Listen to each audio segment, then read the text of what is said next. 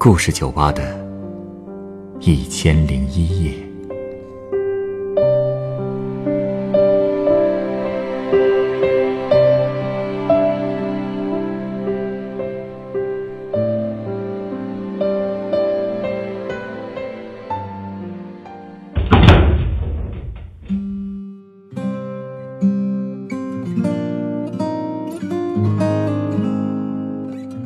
欢迎光临故事酒吧。酒吧是一个可以给都市的人们制造相遇机会的地方，可是今天这位客人却不断的用这样的方式来麻醉自己。他为什么会频频和酒吧里的女人搭讪呢？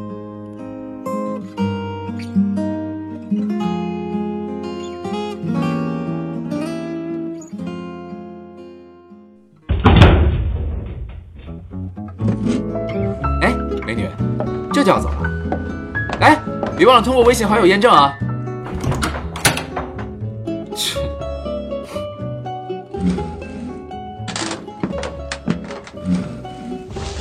嗯，你好，哎，请问这里有人吗？我可以坐吗？啊，呃，有人的，我在等人呢。嗨，没事儿，我就是看你一个人坐这儿，好像挺孤单的。既然你等的人还没来，反正我也一个人，不如先聊聊天儿。嗯、呃，也行啊。哎，你看你有点眼熟，好像和一个歌手有点像。好多人都这么说，我知道你说的是谁，不过我可没他帅。哪有啊？你也很帅的。哎，被美女夸真是太荣幸了。哎，果然啊，从近处看更漂亮了。啊？什么呀？口红啊？哎，难道没人告诉过你，这款颜色真的太适合你了？女士，这是你刚才点的饮料。啊，谢谢。哎，对了，老板，我刚才坐那边，我点的东西麻烦你也给我端这桌来吧，行吗？呃，行是行，但是谢谢了啊。哎，刚才还没问呢，你在等谁呢？不会是男朋友吧？不是啦，是女生。哦，也和你一样是美女吧？哎，你生日哪天啊？我跟你说啊，我会算命，我给你看看你的桃花运怎么样？啊，我生日呀！哎，我在这里，在这里。哎，哎呀，不好意思，不好意思。哎呀，加班都快加到天昏地暗了。呃，这位是……嗯，他……哎呀，那句话怎么说的来的？果然啊，美女的好朋友都是美女。看你的气质，不是做媒体的，就是做金融的吧？这么会聊天啊？哎，你朋友啊，长得挺帅的嘛。不是啦，刚认识的，正说到要给我算命呢。嗨，算命什么的不着急。来来来，快点坐，快点坐。刚才赶路一定口渴了吧？哎，老板，一杯柠檬水，快点快点。好体贴啊，谢谢您啊。柠檬水，好嘞，谢谢啊。哎，刚才咱们说到哪儿了？哦，对了，你们俩把你们的出生日期都告诉我一下啊。哎，我能算出来你们成为闺蜜是不是天注定的？真的假的呀？骗你是小狗。对了，你加班这么辛苦，来手给我，我帮你看看事业线。好呀。你怎么还在啊？我不点东西了。嗯，你过来一下。哎呦，哎呦呦呦，放手！手你干嘛呀？你疼死！虽然我知道不该这样对待客人，但是你已经连续好几天在我店里骚扰女客人了，希望你可以收敛一点。哎，话可不能乱讲啊！我什么时候骚扰女客人了？我们大家相谈甚欢，其乐融融，你看不见啊？哎，你看，他们还冲我笑呢。嗯啊，我一会儿就过去啊。你先坐下。哎，我说你管那么多闲事儿干嘛呀？哎呦喂，这看不出来你这瘦了吧唧的劲儿还挺大哈。我的经营原则虽然是尊重所有的客人，但是前提是这位客人不可以在我的店里打扰其他客人。我看是因为咱们俩对打扰的定义不太一样吧。我看那些小姐姐好像挺喜欢被我打扰的。你还真以为长得帅就可以为所欲为啊？嘿，对不起。长得帅还真的是可以为所欲为的，如果长得矬呀，屁都不是。这都谁给你灌输的思想？总之，把你点完的酒喝完之后，赶紧回家吧。你这是什么服务态度啊？嘿，我还就不信我起不来了。嘿，呦，这张吧台很重，卡住你的椅子之后，你那点力气是推不开的。哎，我说你有病吧？你这叫限制人身自由，知不知道？我一告一个准，你信不信啊？而且你没看到我们聊得很开心啊？你好好做你的生意，我好好聊我的天，碍着谁了？你以为每个女客人都爱跟你聊天啊？刚才那个不就被你直接吓跑了吗？我就不明白了，你干嘛非要装成一个花花公子的样子？谁说我装了？我就是啊！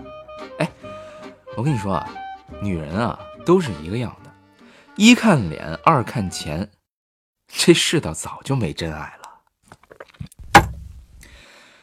人生得意须尽欢，莫使金樽空对月。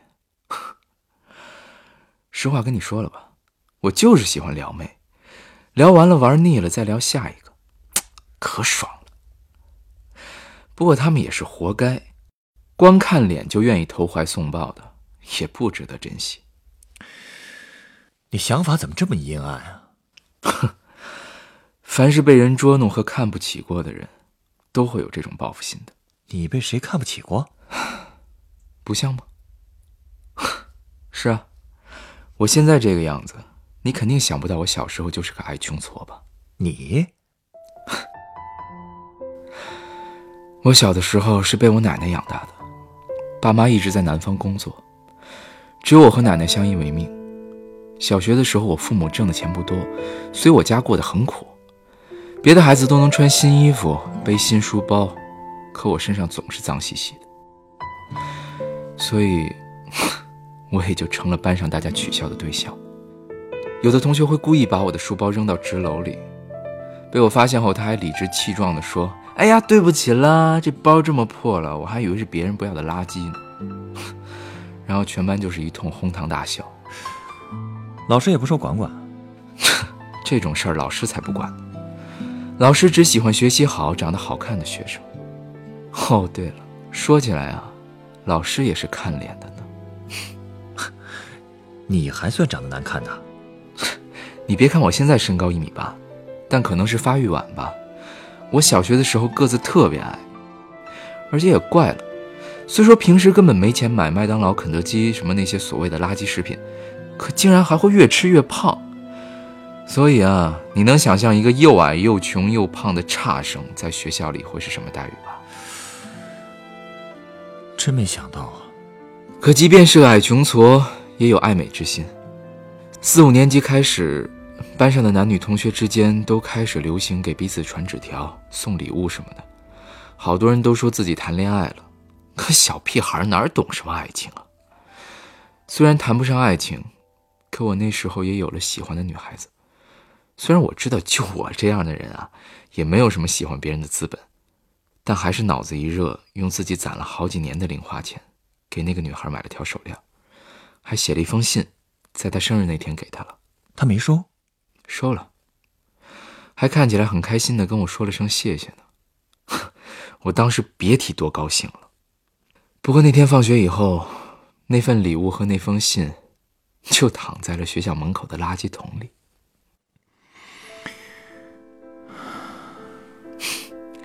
后来我才知道，我们班一个帅哥也送了他一条手链，他天天戴在手上炫耀。可那条手链比我送的便宜多了，所以那时候我就明白一个道理：在这个世界上啊，想要被人看得起，就只能靠自己去挣。长得又矮又胖，我没办法，但我也不能让人觉得我好欺负，所以我开始学着打架。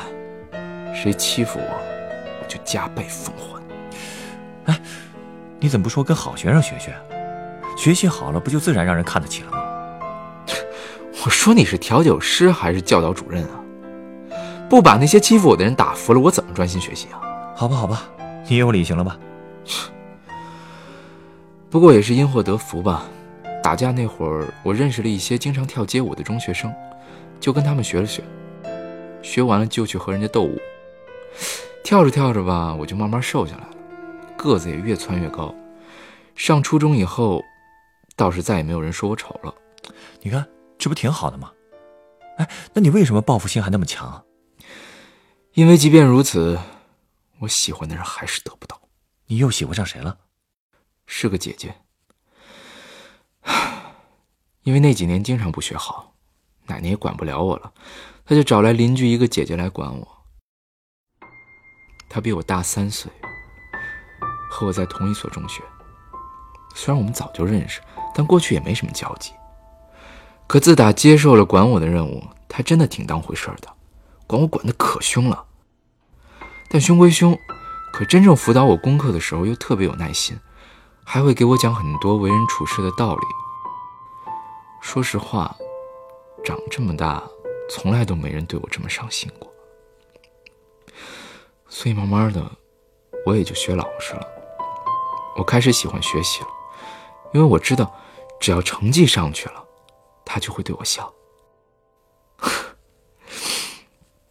慢慢的，我就成了他的跟屁虫。他和同学们出去玩的时候，也会叫上我。我个子一直比他矮。总是在他身后跟着，我当时总是想啊，如果他能一直这么带着我向前走就好了。你那时候就喜欢上他了？一开始我只是把他当亲人看，因为他真的比家人还亲。直到我初三那年，他高三，那时学校里有人追他，他一心准备高考，就没搭理那个男生。有一次我在教学楼里看到他俩。姐姐似乎又在拒绝他，那个男生好像生气了，就在楼梯口推了他一把。啊！我立刻就冲上去了，正好把他给接住了。我当时突然发现，我已经比他高了。我也突然明白了，现在可以换我保护他了。你揍那个男生了？那倒没有，那时我已经很久没打架了。只不过后来我坚持要陪姐姐上学放学，那个男生也就没再找过茬。姐姐也特别开心，她当时还拉着我的胳膊说：“我的弟弟终于长大了，能保护姐姐了。”当时我心里就有了一种说不出来的感觉，就是觉得自己好像真的长大了，好像可以去做一些事儿了。哪些事儿？你紧张什么呀？想哪儿去了你？嗨，我当时也搞不懂到底想做什么。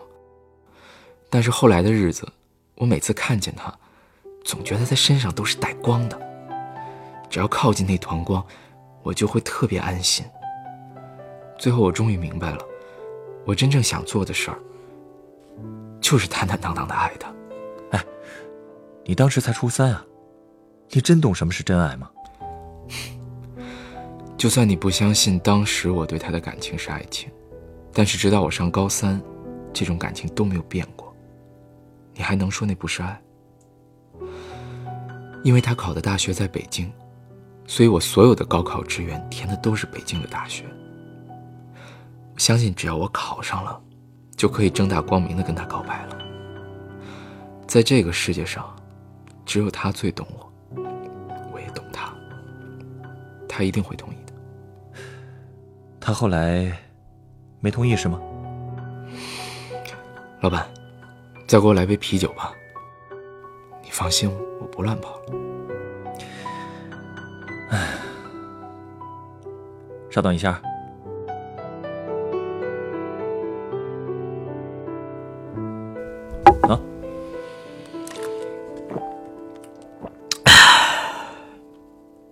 刚才说哪儿了？哦，告白是吧？他连告白的机会都没给我，什么意思？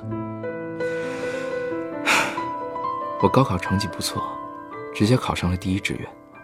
当时他已经大四了，我们两所学校不算近，而且他很快就毕业，找到了工作。那天他给我打电话说他租到了房子，让我帮他去搬个家。我过去的时候，他还给了我他家的一把备用钥匙，我当时开心极了，觉得自己应该就是他最信任的男人了吧。天底下不会再出现我的对手了。可是没想到，对手出现了。是啊，这一位啊，真可以说是他们行业中的杰出青年。事业有成，五官端正，气宇轩昂，有车有房。哎哎哎，慢点，慢点，慢点。所以啊，我又明白了一个道理：这个世界上不仅仅是看脸的，更是看钱的。你知道吗？他还带着那个男人来见我，还跟那个男的说，我是他在这里唯一的亲人，所以一定要见见我这个小家长。小家长，我还注意到，他看那个男人的眼神，眼睛都是放光的。我安慰自己说，没关系，我有耐心等他们分手。可是，等来的不是分手，而是一份结婚请柬。你去了？去了呀，我怎么能不去？我可是他的小家长啊！我以前还跟他半开玩笑的说过呢。我说，你要是结婚的话，我一定会在你的婚礼上伤心的昏倒的。你不会真的？怎么可能呢？我就那么看着她。她穿婚纱的样子可真漂亮，比我之前想象过无数次的样子还要漂亮。这么好的姐姐，最后竟然还是嫁给了车子和房子。哎，你怎么就认定她只看中了那个男人的物质条件呢？这不是明摆着吗？我除了物质上不如他，哪儿还不如他呀？我才是世界上最懂他的人，最爱他的人。所以他结婚以后，我也彻底看开了。有钱才是王道。所以我没自暴自弃，我开始玩命学习，从实习开始就尽量找能赚钱的工作。现在，我好歹也算是个金领了吧？就算我不去招蜂引蝶，也天天会有一群花蝴蝶往我身上撞。可是我发现，我再也没法真正喜欢上一个人，因为不管是谁，我都会拿来和他做比较。我会专门找一些像他的女孩交往。但他们都不是他，所以我也无所谓了。反正既然已经得不到真正爱的人，索性就玩呗。当年别人看我好欺负，就玩我，现在我也一样可以玩别人。你，哎，你打住啊！千万别给我再装教导主任了。我觉得我很讲良心了，从来都没害谁一哭二闹三上吊过。姜太公钓鱼，愿者上钩，谁也赖不着谁。大家心里都明白着呢，开心就好了呗。你真的开心吗？开心啊！你没看到我满脸都写着开心吗？嗯，再来一杯啤酒。我这儿的规矩是，只要有人给我讲故事，我就送他一杯鸡尾酒。即便像你这样的，我这样的怎么了？我又没管你要。好，好，好，你等等啊。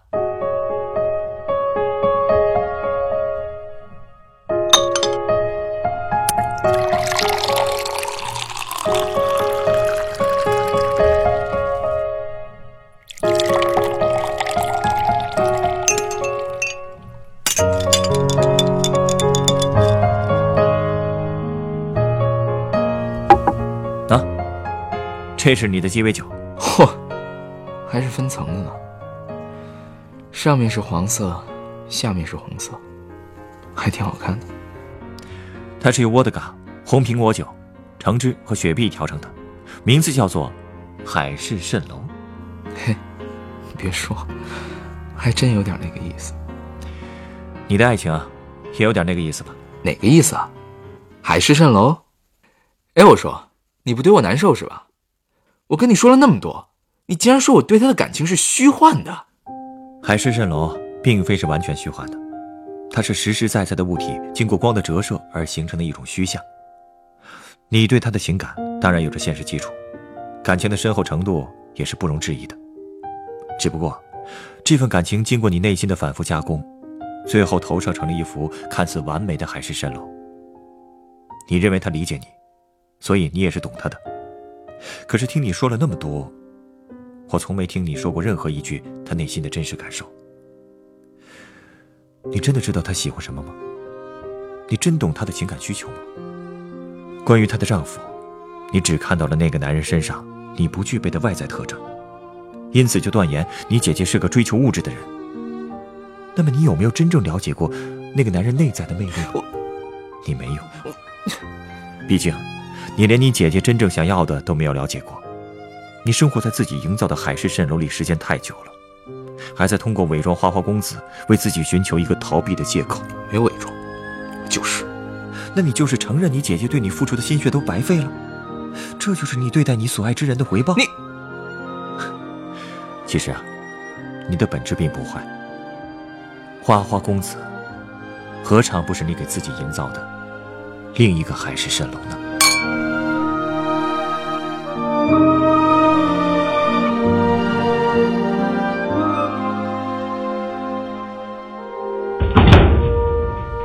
本故事原作张璐，改编制作陈寒，演播金贤、张璐、徐徐七二九、陈光，录音严乔峰。下一个夜晚，欢迎继续来到故事酒吧，倾听人生故事。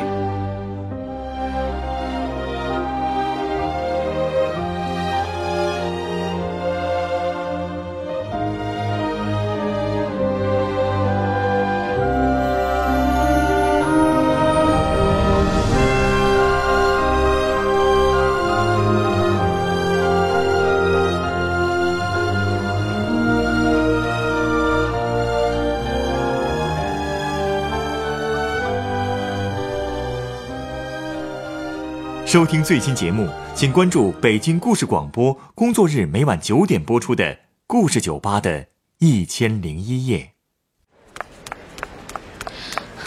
请问啊，你知道故事酒吧在哪儿吗？耳熟啊，好像在那边，故事大道九百五十四号。谢谢。故事酒吧，找到了。请问，嗯，这间酒吧什么时候开门？里面是不是有一个喜欢听人讲故事的调酒师？对对对，只要跟他讲一个真实的故事，他还免费送鸡尾酒呢。开门时间应该是晚上九点。烧几杯换离合，寄给云朵，一杯酒换你心中的歌。请问，欢迎光临故事酒吧。二零一八年周一至周五晚九点。北京故事广播，FM 九十五点四，让我们一起度过故事酒吧的一千零一夜。